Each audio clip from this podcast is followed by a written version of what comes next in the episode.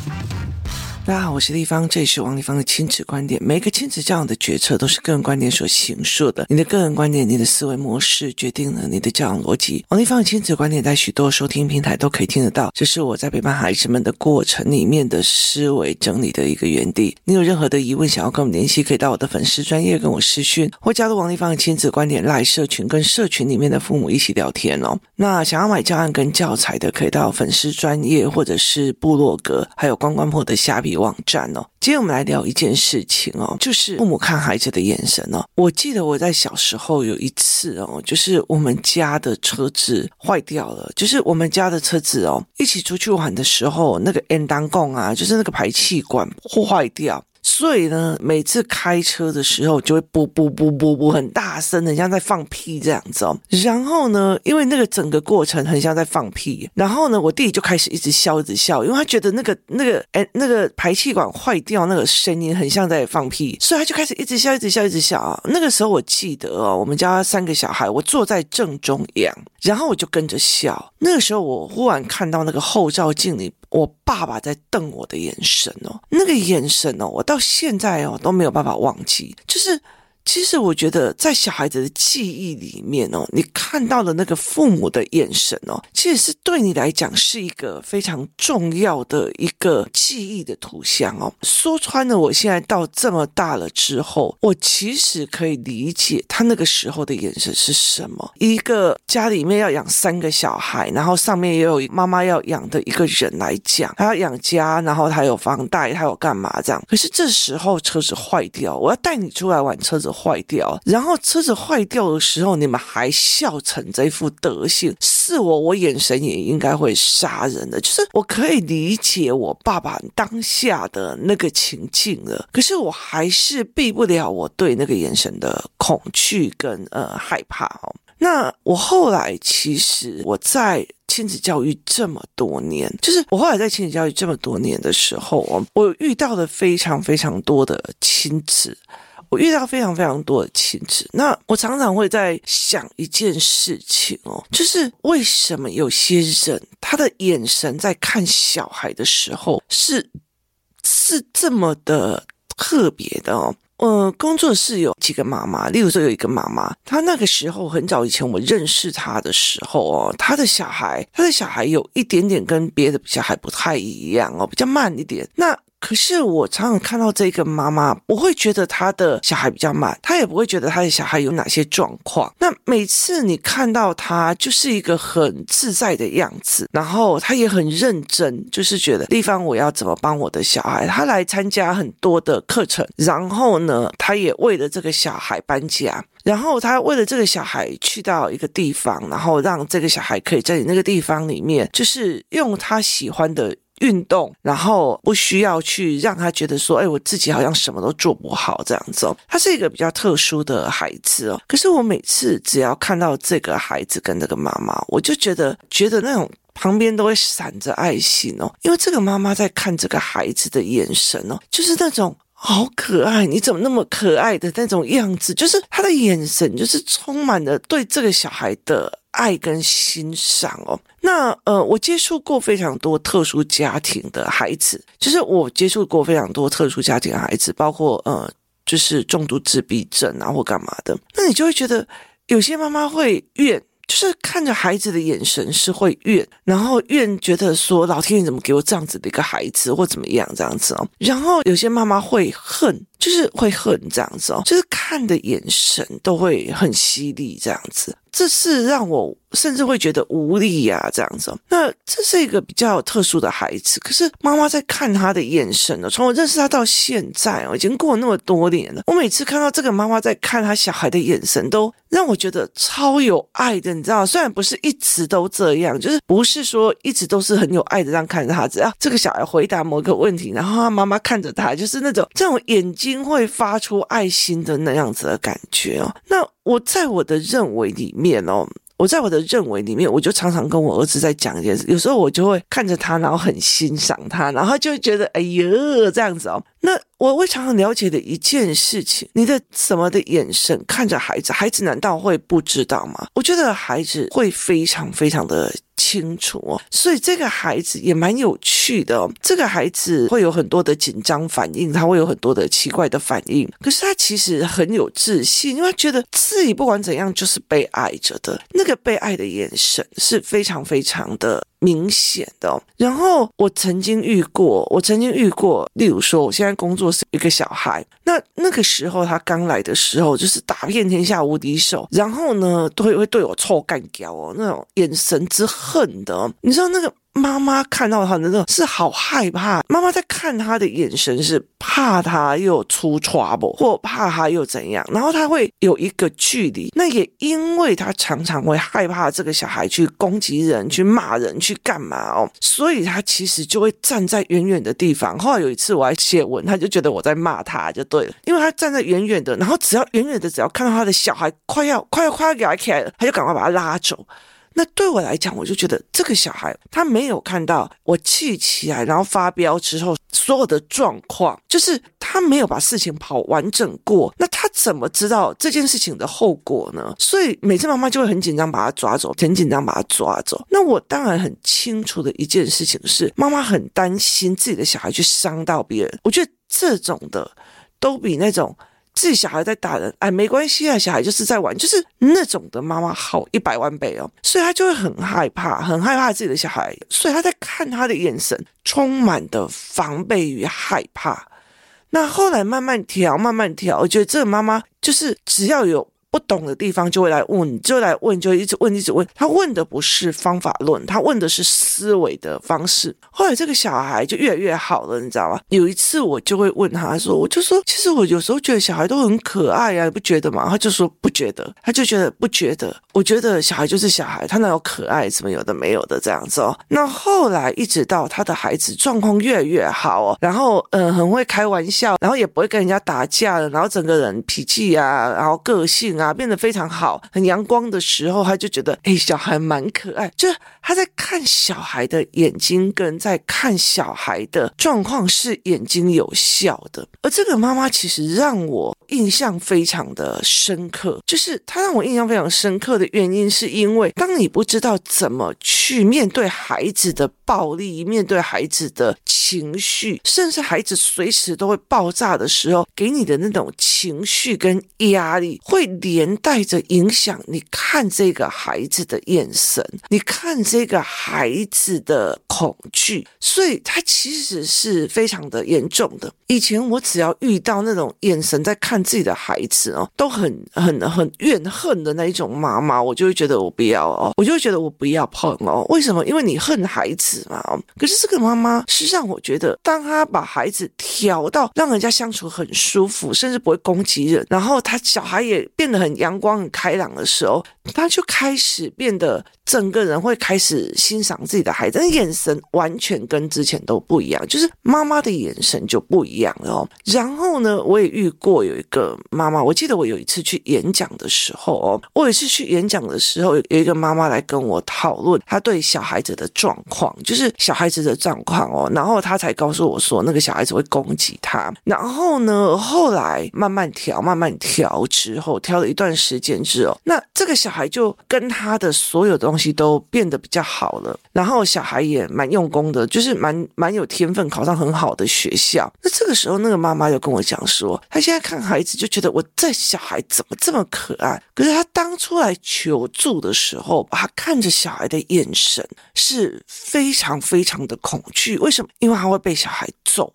所以她看着他的是是非常非常害怕，整个手会抖的哦。那。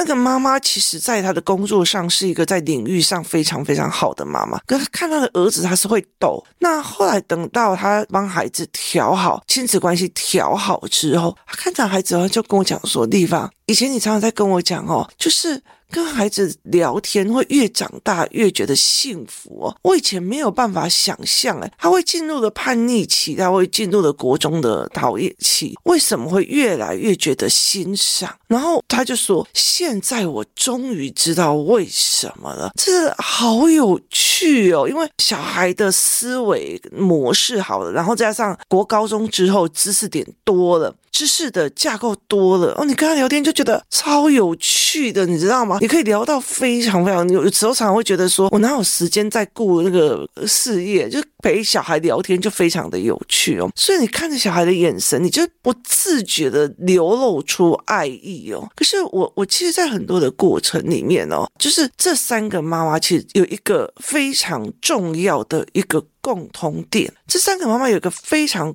重要的共通点是在于是他们来问我问题的方式，通常都会是说：“丽芳，这一件事情你是怎么思考的？”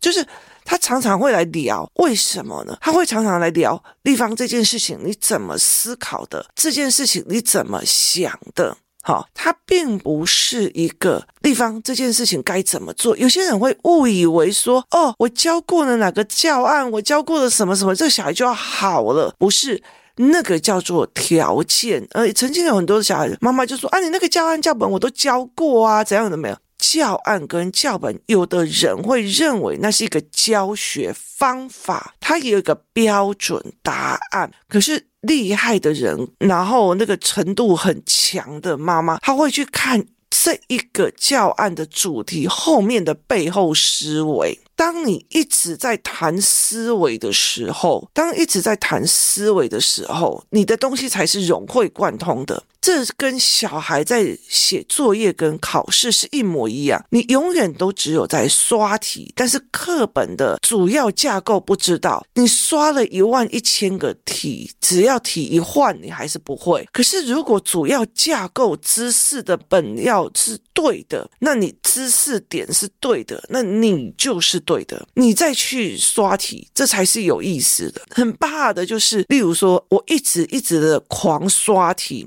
可是我知识的架构是不对的，那你就会一直觉得很痛苦哦。所以像我女儿很喜欢去抓知识架构，但她很很少刷题，这是她的困境哦。所以。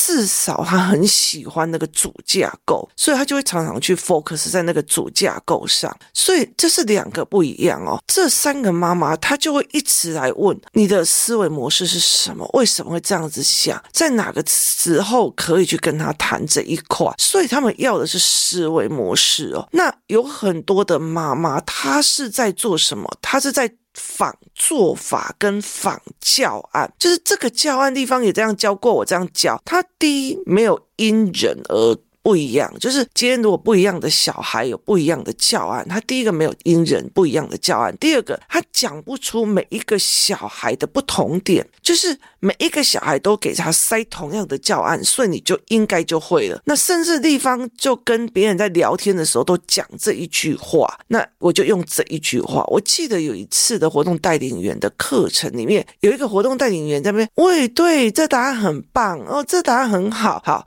那。可是到了下午，我在跟他们呃上课的时候，其中有个妈妈就过来跟我讲说：“丽芳，我发现了，你从来没有跟孩子讲这个东西很棒，这个东西很好。”我就说：“对啊。”然后他就问我为什么，我就说：“思考没有对错，没有棒坏呀。”所以我就觉得哇，原来你的思考是这样子的。可是你如果觉得哦，你这个思考很棒哦，这就代表他的思考是由我评断跟论证的。所以这个妈妈会来讨论这个问题，她讨论的是后面的思考点，不是说哦，是不是要多称赞，还是要多怎样？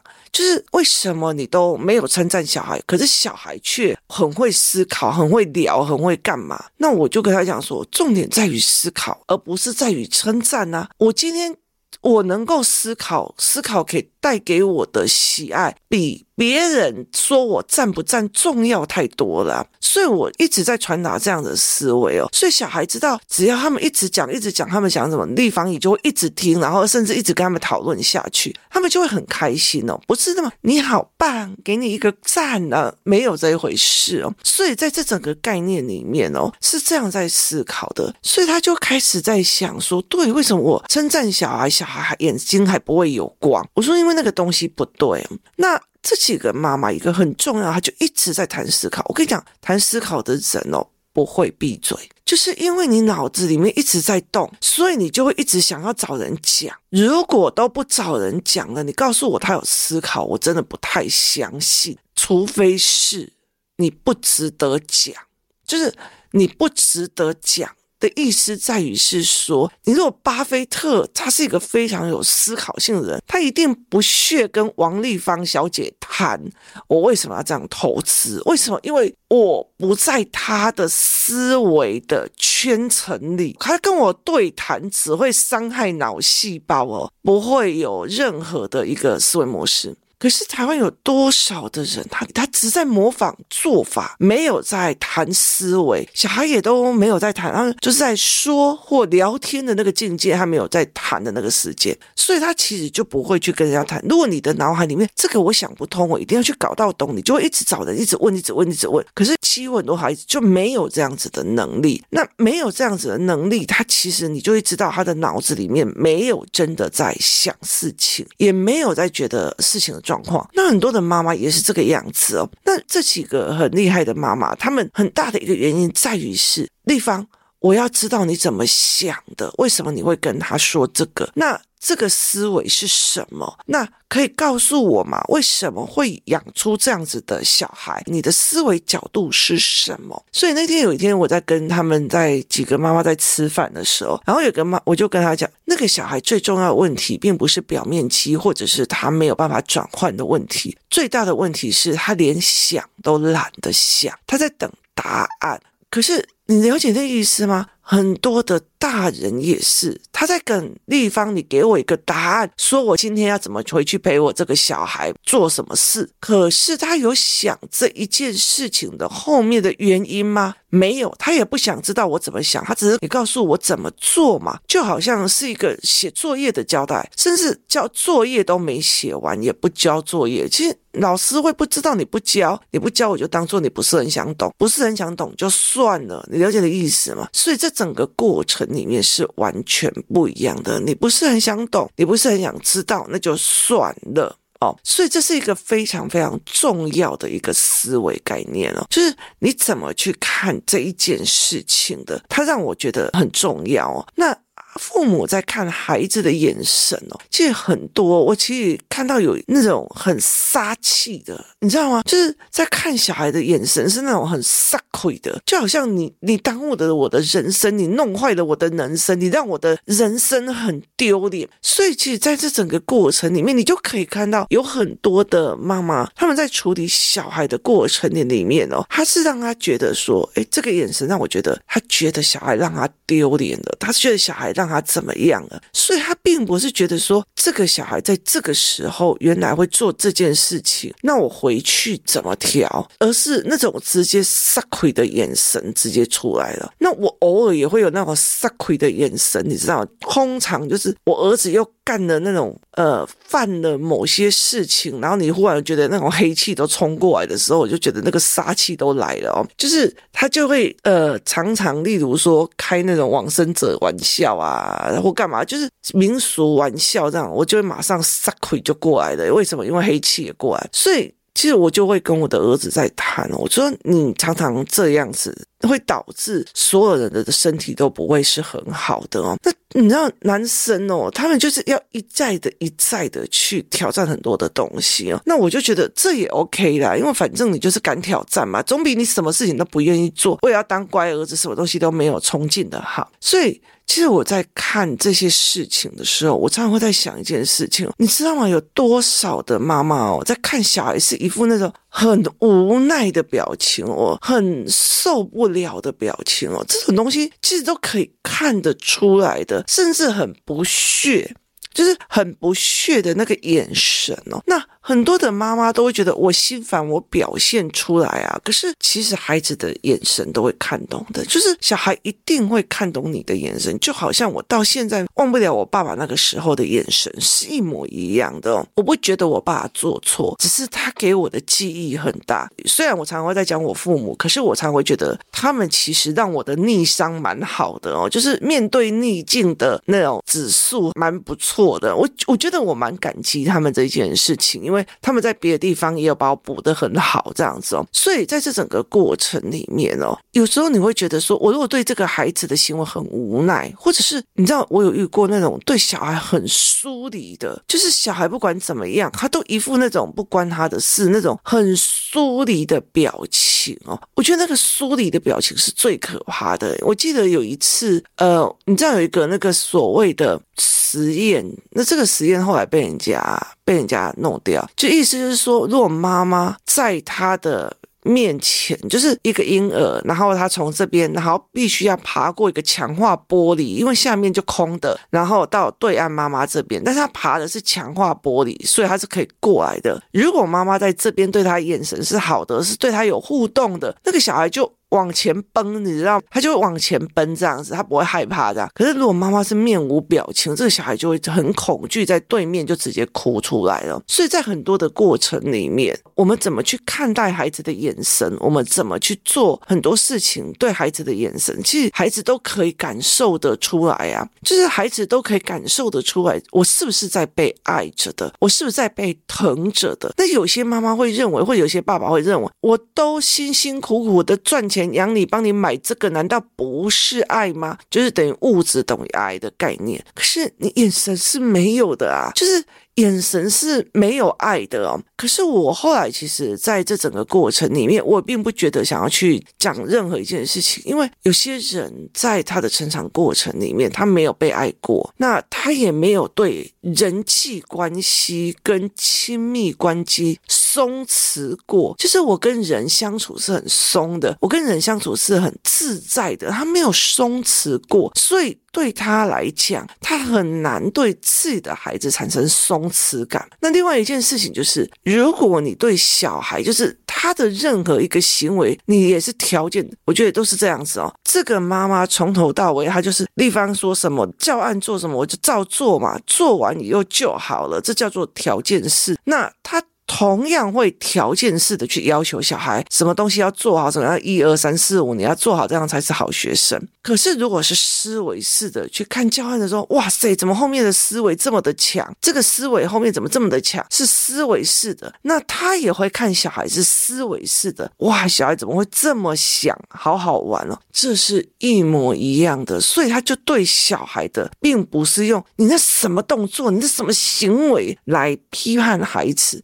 那他的眼神相对就会，天哪，小孩怎么会这样想？他的眼神就会柔下来。如果你就永远都是那种老师的标准，小孩学生就是要怎样怎样怎样怎样，那个东西其实就很难。所以他其实是看待事情跟思维事情的角度的相辅相成，这是一个非常重要的。可是，在台湾有很多的人，他其实都是条件式的、论断式的。而并不是思考模式的思维模式，所以会导致这一群人，包括他自己也不知道怎么跟人家相处，怎么跟人家干嘛，所以他相对的对于他自己的人际关系跟对自己的孩子的相处关系就没有办法那么的松弛，那么的容易去觉得这小孩子那么可爱，很欣赏这样的态度，这是都是一连串过来的。你对你的小孩也觉得无可奈何吗？看的眼神也是让人觉得。很害怕吗？还是你真的觉得天哪，这世界上怎么会有这么可爱的小孩？谢谢大家收听，我们明天见。